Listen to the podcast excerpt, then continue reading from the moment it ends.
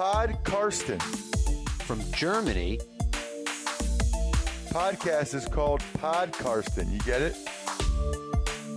Listen to Pod Karsten. Carsten Keller ist vor Ort für Paddel Magazin. Hallo und herzlich willkommen zu Podcasten Episode 42. Mein Name ist Carsten Keller. Ich bin immer noch freier Mitarbeiter beim Huddle Magazin und dessen Online-Präsenz Football aktuell. Außerdem habe ich meine eigene Seite auf meine-nfl.de. Da habe ich aktuell eine Rückschau auf das wohl beste Spiel von Brett Favre, das Monday Night Spiel 2003 gegen die Oakland Raiders, der Tag, nachdem er erfahren hat, dass sein Vater verstorben ist. Da habe ich ein bisschen eine persönliche Beziehung zu diesem Spiel und könnt ihr dann ein bisschen drüber nachlesen. Also sicher kein Play-by-Play, sondern mehr eine globale Rückschau auf das Spiel, das damals doch schon eine ziemliche Bedeutung hatte. Außerdem habe ich auch noch ein Buch geschrieben, die meisten werden es hoffentlich wissen, Hype Train über die Saison 2019 der Cleveland Browns. Da ist momentan die zweite Auflage draußen bei Amazon oder auch direkt bei mir, wer gerne eins mit Widmung möchte kostet 9,99 beziehungsweise die Kindle-Ausgabe ist 7,49. Heute habe ich einen Experten für rassistische Polizeigewalt zu Gast, also zumindest wenn man den Aussagen der Demonstranten bei etwas eher linksgerichteten Versammlungen Glauben schenken darf. Deutsche Polizisten, Mörder und Rassisten wird da gerne mal skandiert. Ähm, ich habe natürlich auch einen Hauptberuf, der mit Football nichts zu tun hat. Bin nämlich Polizeibeamter, das werden wahrscheinlich auch die meisten wissen. Und so gesehen kenne ich mich da ein bisschen mit aus. Nicht unbedingt mit rassistischer Polizeigewalt, aber mit Polizeigewalt an sich. Kann ich ein paar Takte zu sagen. Vorher habe ich noch ein paar andere Themen, die die NFL so die letzten paar Tage veröffentlicht hat. Hard Knocks ist schon ein bisschen länger klar, wird die zwei Los Angeles Teams begleiten im Training Camp, so es denn ein Training Camp gibt. Momentan schaut es ja trotz steigender Infektionszahlen in den USA so aus, als ob man das durchziehen will. Als Teams hat man diesmal erstmals überhaupt in der Geschichte von mittlerweile 14 Staffeln, die abgedreht wurden. Also es wird jetzt die 15. sein. Die beiden Teams aus Los Angeles, die Chargers und die Rams, die sich ja künftig auch ein Stadion teilen werden, das SoFi Stadium, das irgendwo nördlich von 5 Milliarden Dollar Bausumme kostet, wird man gemeinsam einziehen. Die Rams, deren Owner Stan Kroenke hat es bezahlt oder ist immer noch dabei, es zu bezahlen. Die Chargers werden als Mieter mit einziehen. Probleme vorprogrammiert und was erschwerend hinzukommt, sind jetzt nicht unbedingt zwei Franchises mit sehr großer Fanbase. Ganz im Gegenteil. Die Umzüge aus St. Louis bzw. San Diego haben da offensichtlich eher geschadet. In Los Angeles hat man nicht unbedingt auf die zwei Teams gewartet. Vielleicht hat man sich deswegen dazu entschieden, ihnen Hard Knocks zu geben und natürlich um diesen neuen Football-Tempel zu präsentieren, auch wenn er dann vielleicht im Herbst nicht mit Zuschauern gefüllt werden kann. Ja, Corona hat auch noch ein bisschen für Schlagzeilen gesorgt. Also es sind mittlerweile sieben oder acht Teams, glaube ich, die jetzt schon Fälle hatten bei entweder Spielern oder Coaches. Bei dem einen oder anderen Team kam raus, wer betroffen ist. Also bei den Dallas Cowboys und den Houston Texans sind es wohl einige Spieler, unter anderem Sieg Elliott, dessen Berater hat da auch gleich mehr oder weniger bereitwillig Auskunft gegeben, was Sieg offensichtlich nicht so gefallen hat. Vor ja, jetzt doch schon zwei Monaten ging es mal in den Nachrichten herum, beziehungsweise habe ich auch einen Artikel bei Football Aktuell dazu geschrieben. Da hat Dak Prescott eine Feier ausgerichtet bei sich zu Hause, wo auch Sieg Elliott zu Gast war. Auch ganz viele andere Leute von Social Distancing war da nichts zu merken. Also waren irgendwie so 30, 40 auf den Bildern zu sehen, die der Klatschcenter TMC da irgendwo ausgegraben hat. Wie gesagt, Social Distancing eher ein Fremdwort. Dak Prescott hat sich da ein bisschen aufgeregt, hat gesagt, wir haben doch gegen keine Gesetze verstoßen. Mag schon sein, verstoßen hat man gegen den gesunden Menschenverstand. Deswegen verwundert es jetzt auch nicht weiter, dass Ezekiel Elliott einer der Betroffenen ist und wahrscheinlich nicht der einzige bei den Cowboys. So genau hat man es nicht erfahren, nur dass er mit dabei war. Positivere Nachrichten, der Pro Bowl, der sportlich eigentlich total wertlos ist, aber für die Fans ja doch ziemlich wichtig ist. Also hat immer noch sehr hohe Einschaltquoten, obwohl das Spiel meistens sehr mau ist. Aber er bringt auch die Spieler zuletzt die letzten Jahre immer nach Orlando, zuvor gerne nach Hawaii und diesmal dann eben nach Las Vegas. Und die sind relativ volksnah dort. Zum einen sind sie sehr entspannt, weil die Saison schon für die meisten paar Wochen vorbei ist. Und zum anderen Familie dabei.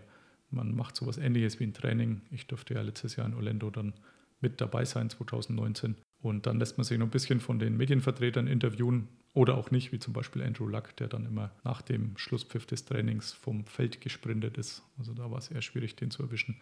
Aber die meisten anderen Spieler sind da relativ entspannt und geben da bereitwillig Auskunft und schreiben dann viele Autogramme für die Familien mit Kindern, die da sind. Also sehr schöne Geschichte. Wird jetzt diesmal im Januar in Las Vegas ausgetragen.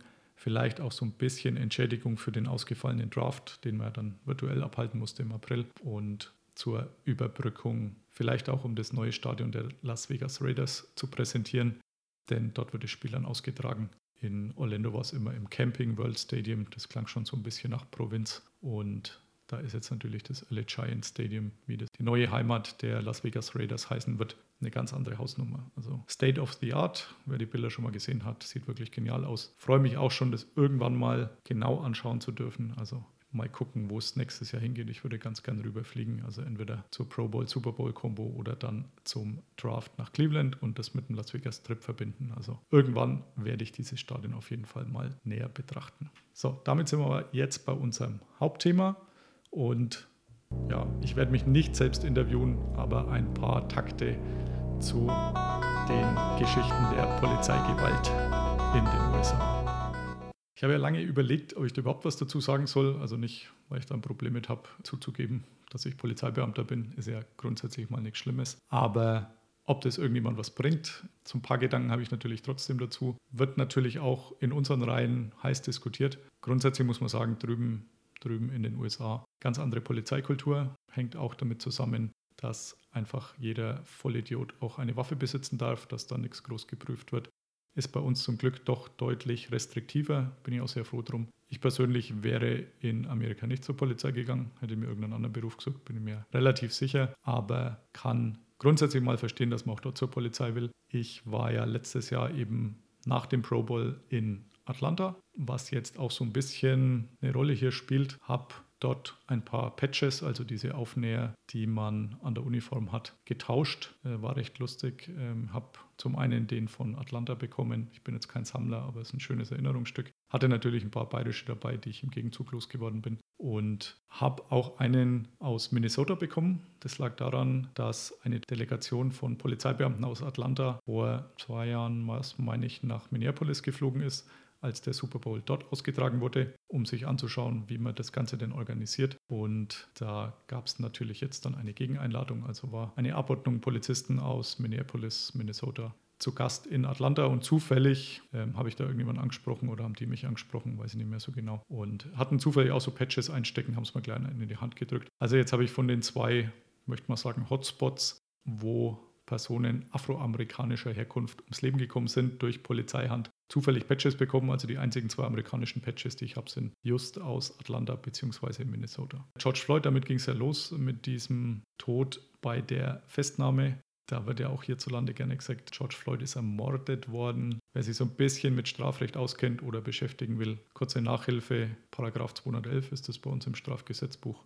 Hat man hierzulande nicht allzu oft, Mord. Also ist jetzt eher so ein Delikt, das nicht jeden Tag vorkommt, glücklicherweise. Da steht drin, Mörder ist, wer aus Mordlust zur Befriedigung des Geschlechtstriebs aus Habgier, aus sonst niedrigen Beweggründen, heimtückisch, grausam oder mit gemeingefährlichen Mitteln oder um eine andere Straftat zu ermöglichen oder zu verdecken, einen Menschen tötet. Da kann man jetzt trefflich diskutieren, ob das in diesem Fall wirklich so war. Also die Videos werden wahrscheinlich die meisten gesehen haben bei der Festnahme äh, dieses George Floyd, der vorher wohl mit Falschgeld bezahlt haben soll. So ging die ganze Geschichte los. Vier Polizisten, die dann, als er zu Boden stürzt, ähm, ihn fesseln, beziehungsweise er mit Handschellen gefesselt am Boden liegt, auf ihm draufknien und der Haupttäter eben fast neun Minuten auf ihm kniet, was letztendlich zum Tod führt, der aus Habgier gehandelt hat. Aus niedrigen Beweggründen vielleicht, also das kann man sicher diskutieren. In Minnesota ist es so, da gibt es ein, eine Abstufung des äh, Mordes und da gibt es einen sogenannten Third-Degree-Murder, also äh, dritten Grades. Bei uns heißt das Ganze Totschlag. Totschlag bedeutet aber auch Freiheitsstrafe nicht unter fünf Jahren, also ist ein Verbrechenstatbestand. Bedeutet äh, als Beamter sowieso Entlassung bei uns zwingend. Ab Freiheitsstrafe ein Jahr wird man in Deutschland entlassen, muss man aus dem Beamtenverhältnis entlassen werden. Ist auch durchaus angebracht. Bei uns gibt es auch dieses Phänomen bei der Festnahme, nennt sich bei uns lagebedingter Erstickungstod, wurde tatsächlich auch in der Ausbildung gelehrt, nachdem es da auch zu Todesfällen gekommen ist, weil die Leute natürlich zum einen voll unter Adrenalin stehen, manchmal auch unter irgendwelchen berauschenden Substanzen und die Warnsignale des Körpers da auch nicht mehr so wahrnehmen können. Und wenn man da auf dem drauf kniet, dann kann das durchaus vorkommen, dass die Leute da ersticken, zu Tode kommen. So wird es allerdings auch drüben gelehrt. Also ein Kumpel von mir hat Kontakt zum Polizeibeamten rüber, der dort dieses Einsatztraining auch durchführt. Und der sagt, ja klar, ist das bei uns auch Thema. Die Ausbildung, muss man sagen, ist in Amerika viel kürzer für einen Polizeibeamten. Also äh, ich habe es jetzt in Atlanta nachgeschlagen, da ist 35 Wochen, also ein bisschen mehr wie ein halbes Jahr. Bei uns geht die drei Jahre. Also da kann man jetzt drüber diskutieren, was da bei uns besser oder tiefer ausgebildet wird. Aber es ist sicher nicht so, dass man bei uns in einem halben Jahr alles lernt und dann äh, auch die Amis genauso viel drauf haben und man die restlichen zweieinhalb Jahre nur sinnlos rumgammelt. Also ich persönlich bin schon der Meinung, dass eine dreijährige Ausbildung deutlich besser ist wie dieser Kurzlehrgang, über den wir immer so ein bisschen geschmunzelt haben. Da war es dann so, nach diesem Tod in Atlanta, ich weigere mich trotzdem, es irgendwie als Mod zu bezeichnen, nach diesem Totschlag, sage ich jetzt mal in Minneapolis, war es dann letztendlich so, der Polizist ist festgenommen worden, ist angeklagt worden. Jetzt alles weitere wird das Gericht ergeben. Frau hat sich noch schnell scheiden lassen ähm, nach zehn Jahren Ehe und er wird sicher eine mehrjährige Haftstrafe kriegen. Ich persönlich würde jetzt nicht unbedingt als Polizist in einem amerikanischen Gefängnis Dienst tun wollen, gerade wenn sich dann rumspricht, oder es hat sich sicherlich rumgesprochen, dass er vorher Polizist war, der schuld ist, dass ein äh, farbiger US-Amerikaner zu Tode kam. Also kann er sich vermutlich auch gleich aufhängen. Da war es dann so, dass in Atlanta auch eine Reaktion kam zu diesem Fall. Zwar hat sich die Bürgermeisterin zusammen mit der Polizeichefin und noch irgendjemand hingestellt, hat es auch so ein bisschen verurteilt, hat nochmal auch ein bisschen Werbung für Atlanta gemacht, muss man wirklich sagen. Die Polizeichefin Atlanta heißt Erika Shields, beziehungsweise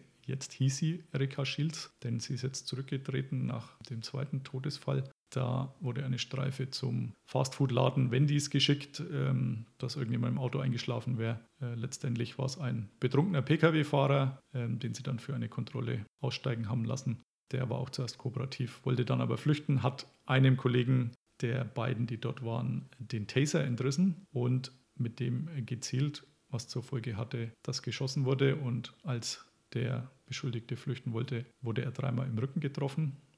In Rückenschießen schaut immer schlecht aus, kann ich sagen. Aber auch hier passiert bei uns eher selten. Drüben sieht es ein bisschen anders aus. Also hat dazu geführt, dass natürlich auch immense Reaktionen kamen, ähm, selbe Richtung rassistische Polizeigewalt. Erika Shields hat daraufhin ihren Posten angeboten. Ich habe die letztes Jahr beim Super Bowl getroffen. Da gab es eine Pressekonferenz der, nennt es mal Sicherheitsbehörden, wo sie auch eine kurze Ansprache gehalten hat. So eine halbe Stunde gedauert und ich habe sie dann danach noch zwei, drei Sachen gefragt, habe mich kurz vorgestellt und eben gesagt, dass ich in Deutschland auch Polizeibeamter bin. Sehr nettes Gespräch gewesen, das bisschen, was ich mitgekriegt habe. Die Dame hat sich wirklich hochgearbeitet gehabt, vom Streifefahren bis zur Polizeipräsidentin von Atlanta, aber hat dann ihren Rücktritt eben angeboten nach diesem Vorfall und der wurde soweit wohl auch angenommen. Was tatsächlich dann wirklich beeindruckend war, waren die Reaktionen, die kurz darauf kamen. Die NFL verhält sich bei sowas ja manchmal etwas zurückhaltend, um es mal positiv auszudrücken. Diese Zurückhaltung hat zwei NFL-Mitarbeitern nicht so gefallen, vor allem einem Brandon Minter, Minter, ich weiß nicht genau, wie man ausspricht, denn ich habe seinen Namen zwar oft gelesen, aber kein einziges Mal gehört, glaube ich, der gesagt hat, hm, das ist alles so wachsweich und dann kommt, kommt letztendlich nichts. Also dieses erste Statement, das die NFL auch rausgegeben hat, war wirklich sehr, wir verurteilen das, aber war sehr wachsweich alles. So wie man es bei der NFL da auch gerne gewohnt ist. Also die NBA trifft da meiner Meinung nach immer so ein bisschen besser den Ton, den man da gerne hören möchte. Die NFL mit Roger Goodell ist da eher so ja, will keinem auf die Füße treten, um die Kunden nicht zu verprellen, sage ich jetzt mal vorsichtig. Dieser NFL-Mitarbeiter, eher so ein kleines Licht, sage ich jetzt mal, hat Michael Thomas, den Wide Receiver von den New Orleans Saints, kontaktiert. Der hatte gerade an einer anderen Baustelle zu kämpfen, denn sein Quarterback Drew Brees, den ich wirklich für einen der integersten Menschen halte, der hat ohne Not in einem Video gesagt, dass er es ja gar nicht versteht, wenn irgendjemand kniet bei der Nationalhymne, weil äh, disrespecting the flag und ähnliche Geschichten, die man sonst nur von Donald Trump und Co. hört, hat mich sehr enttäuscht, muss ich sagen. Also ich bin wirklich Drew Brees Fan. Der hat auch wirklich sehr, sehr viel Gutes für die Stadt New Orleans getan nach dem Hurricane Katrina. Aber da, muss ich sagen, war ich nahezu entsetzt, was sein, sein Timing und auch seine Einstellung anging. Michael Thomas hat da auch ziemlich deutlich reagiert auf Twitter. Man merkt, dass wir im Jahr 2020 sind, da wird jetzt nicht angerufen oder mal vorbeigefahren, sondern da wird die Reaktion per Twitter in die Welt verbreitet. Also ich glaube, es war ein Kotz-Smiley und das fand ich, hat es auch ganz treffend in der Kürze getroffen. Und hat dann, kam dann ein Statement von Drew Brees, hat er alles nicht so gemeint und ja, sieht es jetzt natürlich anders und das Übliche, würde ich jetzt mal so sagen. Aber zumindest kam eine Entschuldigung. Und trotzdem hat Michael Thomas Zeit gefunden, hier zusammen oder auf Anregung von diesem NFL-Mitarbeiter ein Video zu machen, ein kurzes Statement. Michael Thomas hat es dann wirklich geschafft, von vielen anderen Starspielern der Liga, muss man schon sagen. Also ein Odell Beckham Jr. war dabei, ein Ezekiel Elliott war dabei, viele weitere Statements, Video-Statements sich schicken zu lassen. Pat Mahomes, der MVP Super Bowl und MVP der vorletzten Saison, war auch mit am Start, das sehr eindrucksvoll die NFL und vor allem Roger Goodell aufgefordert hat, Position zu beziehen. Und tatsächlich gab es dann auch ein paar Tage später ein Video von Roger Goodell aus seinem Keller. Bisher war es echt immer so, dass man da gerne ein bisschen eingeknickt ist bei Tweets des US-Präsidenten zum Beispiel. Ich erinnere an diesen Sons of Bitches äh, Kommentar, die alle vom Feld runtergeschlagen hören, wenn sie bei der Nationalhymne knien. Da hat man keine starke Reaktion gehabt. Diesmal sah es anders aus. Also ist relativ deutlich, dieses Roger Goodell-Video, der sagt, ja, vielleicht haben wir da wirklich oder wir haben manche Sachen einfach falsch eingeschätzt. Gerade diese Colin Kaepernick-Geschichte, auch wenn man sie nicht beim Namen nennt, es war jedem klar, was er damit meint. Klang sehr ehrlich, eine Seite, die man sonst bei ihm auch nicht so oft sieht, meiner Meinung nach. Ist sonst immer sehr businesslike und wenig aussagend. Diesmal wirklich sehr deutlich. Es kam auch prompt eine Reaktion des Präsidenten, der sein Unverständnis gezeigt hat und gesagt hat, wie kann man denn ohne Not und ohne, dass das irgendjemand wollte, so ein Video verbreiten. Also das erste hat er offensichtlich nicht gesehen oder es war ihm egal. Aber Tweets des Präsidenten kann man eh nicht ernst nehmen. Letztendlich muss jetzt die Zeit zeigen, ob es auch irgendwelche Folgen hat. Also ob es alles nur Lippenbekenntnisse waren, um diesmal die andere Seite zufriedenzustellen, nicht die Sponsoren, sondern die Spieler, oder ob tatsächlich gravierende Änderungen kommen. Ich bin ein bisschen skeptisch, muss ich ehrlich sagen. Ich glaube, dass sie an einen großen Unterschied nichts ändern wird. Also es ist einfach so, dass viele in den armen Vierteln in den USA, von denen es einige gibt und nach der Corona-Zeit vermutlich noch viele mehr gibt, dass die doch eher dunkle Hautfarbe sind und dass wahrscheinlich auch die Straftaten da eine eindeutige Sprache sprechen. Aus dem einfachen Grund, wenn man nichts hat, ist man oftmals gezwungen, da sich irgendwo Geld zu besorgen. Und deswegen glaube ich auch, dass da nicht viel passieren wird. Ich lasse mich da aber sehr, sehr gern eines Besseren belehren. Also hätte nichts dagegen, wenn diese Missstände besser werden und man nicht darüber diskutieren muss, ob das jetzt ein Mod war oder nicht, sondern da etwas harmonischer das Ganze zugeht. Okay, nach diesem, möchte ich jetzt nicht sagen Wort zum Sonntag, denn wir sind mitten unter der Woche. Kommen wir zu etwas Erfreulicherem, dem Namenssponsor der heutigen Folge. Episode 42, da gab es eigentlich hauptsächlich einen Kandidaten. Also bei Pro Football Reference habe ich mal wieder gesucht, wer denn so in Frage kommt. Es wurde nicht Paul Warfield, der sicherlich auch verdient hätte, schon ein paar Jährchen her, dass er gespielt hat, 64 bis 77. Also wenn auch die wenigsten noch haben spielen sehen, aber wirklich ein Name, der einem Begriff ist. Auf Platz 5 wäre gewesen Darren Sharper. Da gab es mal so ich glaube, um 2015 eine Diskussion, ob der nicht in die Hall of Fame sollte. Das hat sich dann recht schnell erledigt. Liegt nämlich daran, dass er verurteilt wurde, eine ganze Reihe Vergewaltigungen widerlichster Art durchgeführt zu haben. Also grundsätzlich sind die natürlich alle widerlich, aber wenn man das so liest, kann es einem doch durchaus anders werden. Also da war bis zu über 70-jährigen äh, Geschädigten alles dabei, sitzt deswegen für, glaube, eine zweistellige Anzahl an Jahren. Die Regularien der Hall of Fame sehen vor, dass man nur das bewertet, was auf dem Spielfeld passiert ist. Aber ich glaube, die Voter haben trotzdem das so ein bisschen mit ins Kalkül gezogen und das finde ich auch absolut in Ordnung. Und ich denke nicht, dass Darren Sharper jemals in der Hall of Fame auftaucht. Wenn ich da irgendwann mal hin kann oder hingehe, würde ich mich jedenfalls freuen, wenn ich ihn dort nicht sehe. Stattdessen ist es aber ein tatsächlicher Hall of Famer geworden, der Namenssponsor für Folge 42, und zwar Ronnie Lott. Der hat von 81 bis 94 gespielt, also auch so gerade noch gespielt, als ich angefangen habe, Football zu schauen. Einer der härtesten Tackler, äh, so Open Field Tackles waren eine Stärke von ihm. Cornerback, Safety, Free Safety gespielt. Zuerst bei den 49ers, dann noch bei den Raiders, Jets und Chiefs. Insgesamt viermal den Super Bowl mit den 49ers geholt, zehnmal beim Pro Bowl gewesen, achtmal All Pro und seit dem Jahr 2000 auch in der Hall of Fame in Kenton, Ohio vertreten. ein absolut würdiger Namenssponsor. Ich habe noch nicht vorausgeschaut, wer fürs nächste Mal in Frage kommt für Folge 43. Ansonsten hätte ich noch einen kleinen Werbehinweis, außer auf mein Buch natürlich. Und zwar, es gibt jetzt einen zweiten Huddle-Podcast, nenne ich es mal, und zwar den Huddle Talk, der vorwiegend über die GFL geht, von zwei Mitgliedern der Oldenburg Knights, die so ein bisschen das deutsche Geschehen näher beleuchten. Also bei mir ist der Schwerpunkt ja eher immer auf der NFL. Bei den beiden liegt er eher auf der GFL, sehr unterhaltsam. Ruhig mal reinhören. Also natürlich überall, wo es Podcasts gibt, beziehungsweise auch bei Football aktuell auf der Seite. Damit bin ich für heute durch. Herzlichen Dank fürs Zuhören. Danke auch nochmal an den Hattel. Und wir hören uns demnächst wieder und dann nicht nur mit Experten für rassistische Polizeigewalt, sondern auch wieder mit richtigen Gästen. Herzlichen Dank und bis dahin, bye bye. Listen to Pod Karsten. Pod Karsten. Thank you, So I'm Karsten. going to go with. Carsten Keller ist vor Ort für Paddel Magazin. Karsten, you're a great dude. Danke and alles gut.